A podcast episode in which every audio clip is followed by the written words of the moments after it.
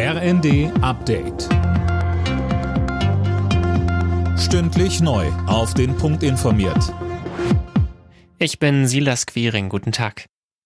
Die Ampel streitet weiter um die Haushaltsplanung fürs kommende Jahr. Ein Spitzengespräch von Kanzler Scholz, Wirtschaftsminister Habeck und Finanzminister Lindner hat keinen Durchbruch gebracht. Knackpunkt ist, wo gespart werden soll und ob die Schuldenbremse erneut ausgesetzt wird. Arbeitsminister Hubertus Heil sagte bei NTV, wir müssen eine Balance schaffen zwischen den öffentlichen Investitionen, die notwendig sind, um unser Land zu modernisieren. Es geht aber auch um Dinge, die kein Geld kosten, um bessere Rahmenbedingungen für privatwirtschaftliche Investitionen und gleichzeitig dafür sorgen, dass unsere Gesellschaft sozial zusammenbleibt. Dafür werden jetzt in der Koalition sich alle bewegen müssen. Dafür gibt es Verhandlungen.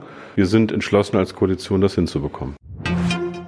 In Deutschland wird immer mehr Strom aus erneuerbaren Energien erzeugt. Im dritten Quartal lag der Anteil bei gut 60 Prozent, ein Plus von 8 Prozent gegenüber dem Vorjahreszeitraum. Gleichzeitig ging der Anteil von Strom aus Kohle und Erdgas deutlich zurück.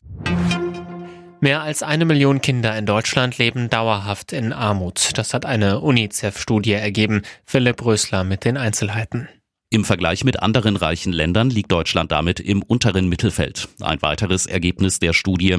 Rund 800.000 Kinder leben in Familien, in denen das Geld nicht reicht, um die Wohnung ausreichend zu heizen, genug Lebensmittel oder neue Kleidung und Spielzeug zu kaufen. UNICEF fordert deshalb, trotz der aktuellen Haushaltskrise mehr für Kinder zu tun, die in Armut leben. Im DFB-Pokal steigen heute die nächsten Achtelfinalspiele. Dabei empfängt der VfB Stuttgart am Abend Borussia Dortmund. Außerdem spielt Bundesliga-Tabellenführer Bayer Leverkusen gegen Paderborn. Die weiteren Partien heißen Saarbrücken gegen Frankfurt und die Berliner Hertha gegen den Hamburger SV. Alle Nachrichten auf rnd.de